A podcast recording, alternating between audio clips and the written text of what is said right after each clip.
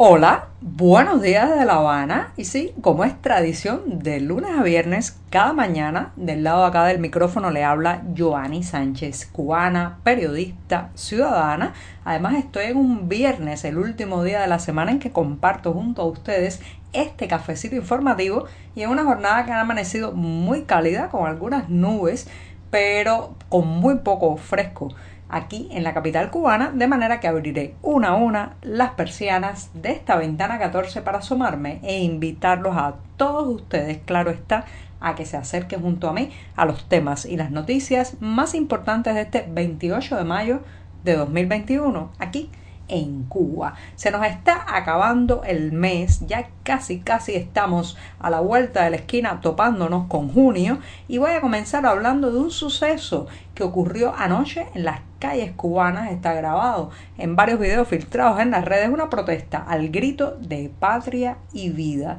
Pero antes de decir los titulares voy a pasar a servirme el cafecito informativo que como saben está recién colado, muy caliente acabado de salir de la cafetera, así que mejor ponerlo en la taza, dejarlo refrescar y mientras tanto les comento los titulares de hoy. Ya les adelantaba que iba a empezar hablando de decenas de cubanos que al grito de patria y vida protagonizaron ayer una protesta en las calles de La Habana. También Angola, ¿sí? el gobierno angoleño se disculpa por las masacres cometidas en 1977 con el apoyo de tropas cubanas. Mientras hay que evitar fugas de peloteros, piensan las autoridades del béisbol después de la, eh, pues, la salida del equipo, la fuga de un, un atleta que comentamos ayer en el programa y para evitar posibles nuevas deserciones, pues les retiran los teléfonos móviles a los jugadores que están ahora mismo en Florida para participar del preolímpico de béisbol. Y por último, recomendarles una lectura en tiempos de confinamiento, en tiempos en que es necesario que la mente huele más allá de donde no pueden ir los pies. Bueno, pues Falsa Guerra, una novela del periodista cubano Carlos Manuel Álvarez, parece ser la mejor opción para estos días. Dicho esto, presentamos los titulares. Ahora sí, ahora sí voy a tomar la cucharita y voy a revolver este café que está recién colado, breve, un poco aguado para poder estirar y que alcance el café como otros productos pues cada vez aparece menos en los mercados cubanos y eso sí, amargo como me gusta a mí y siempre, siempre necesario.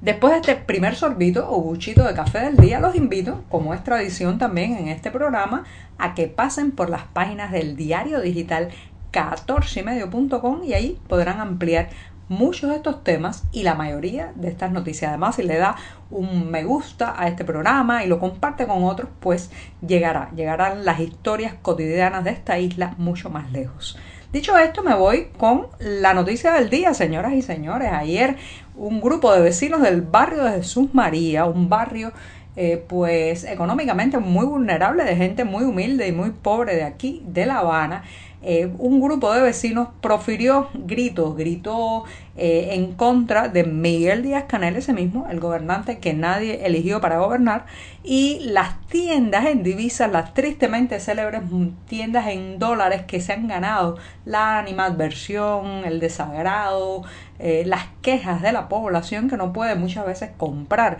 en estos mercados en divisas, que es una moneda que con la que no nos pagan los salarios, por tanto no están al acceso de la gran mayoría de los cubanos y junto a estos gritos contra Díaz Canel, junto a los gritos contra las tiendas en dólares, también, también corearon lo que se está convirtiendo ya en el lema del cambio cubano. Sí, ese mismo, la frase patria y vida, el título de una canción que hemos hablado varias veces de ella en este programa, que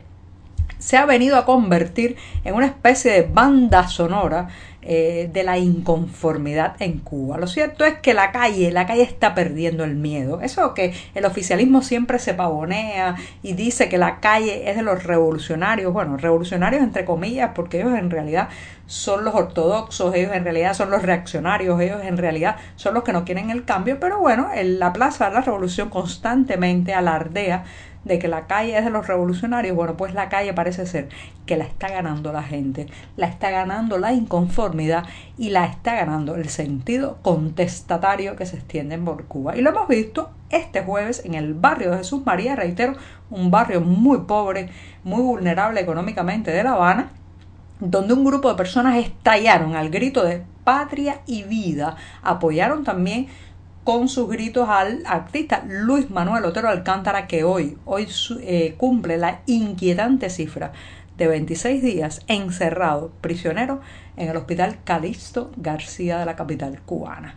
También, bueno, pues eh, hay varios videos de la protesta popular, eh, están circulando en redes, se tornó, se tomaron estos videos en torno a las 11 de la noche en la calle Suárez, más o menos en esquina a la calle Gloria y Factoría, cerca, muy cerca de la estación central de ferrocarriles y se escuchan gritos abajo Díaz Canel, Padre y Vida, abajo el comunismo, vengan a hacer la cola en la isla de Cuba, que es uno de estos mercados que se ha ganado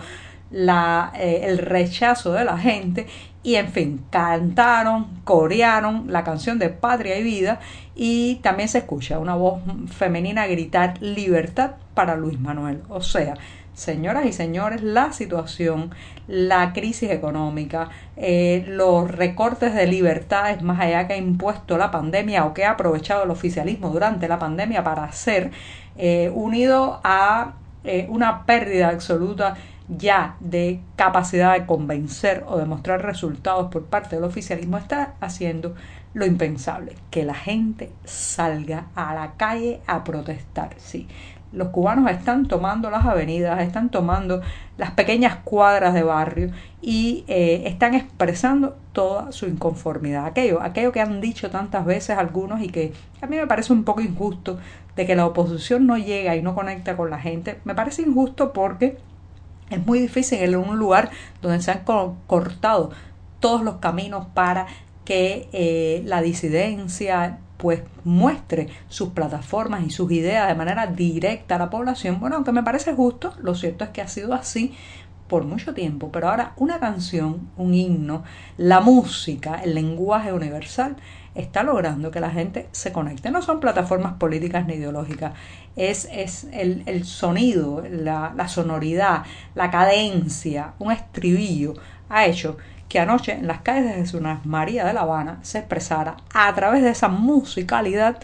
eh, el hastío, la rebeldía eh, que recorre toda la isla. Bueno, me extendí un poco en el primer tema, como casi siempre, así que me voy a dar el segundo sorbito del día. Revuelvo. Y me voy a una cuestión que nos va a trasladar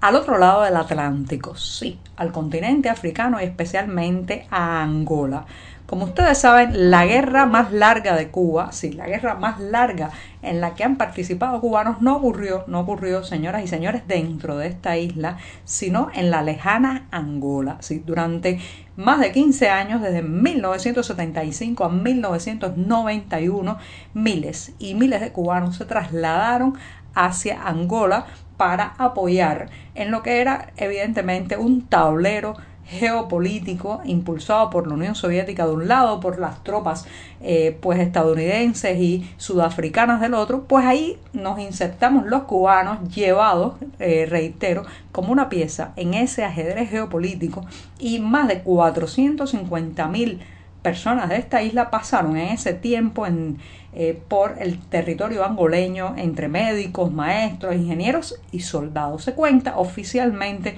un poco más de 2.000 fallecidos en, ese, en esa contienda en Angola, o sea, más de 2.000 eh, cubanos que fallecieron, aunque esa cifra, esa cifra está muy cuestionada eh, y hay muy, poca, hay muy poca transparencia con respecto a la guerra cubana en Angola. Lo cierto es que el presidente de Angola acaba de disculparse por las masacres cometidas en 1977 con el apoyo nada más y nada menos que de Cuba. Asimismo, eh,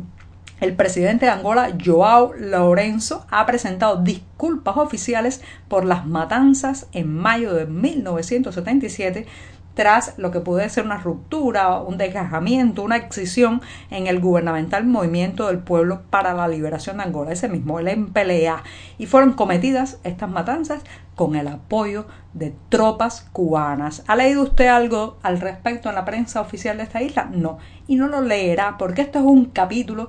eh, de la historia nacional sobre el que hay siete sellos de silencio, el oscurantismo, el no se puede hablar, pero un día, un día se desclasificarán los archivos, se sabrá lo que realmente pasó en Angola, la coacción, eh, la desmesura también, los excesos cometidos por las tropas cubanas. Lo cierto es que ya, reitero, el presidente angoleño ha dado un paso y ha pedido disculpas por esas masacres cometidas en 1977 en su país donde la mano cubana estuvo muy muy presente. Me voy rápidamente. Eh, recuerdan, ayer comentábamos el caso del pelotero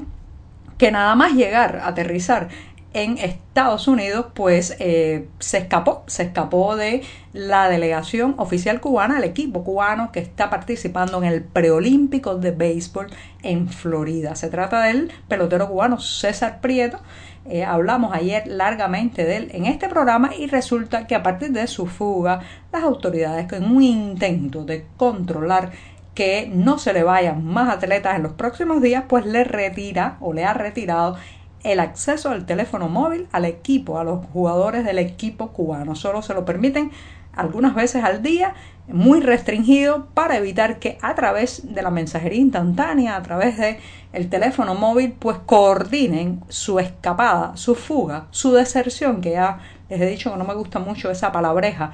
porque no considero que ningún atleta tiene que comportarse como un soldado. Lo cierto es que ahora mismo tienen restringida la posibilidad de hablar por el móvil para ver, para ver si así evitan que se escapen y se fuguen de la delegación oficial. Y bueno, me voy recomendándoles una novela bajo el título de Falsa Guerra, el periodista cubano y escritor Carlos Manuel Álvarez, premio Don Quijote de Periodismo de este año,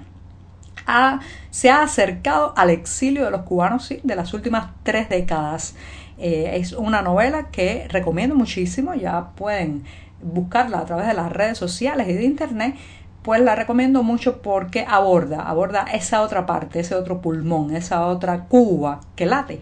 fuera de nuestras fronteras. Y con esto, señoras y señores, me despido hasta el lunes, así que pasen un hermoso fin de semana. Muchas gracias.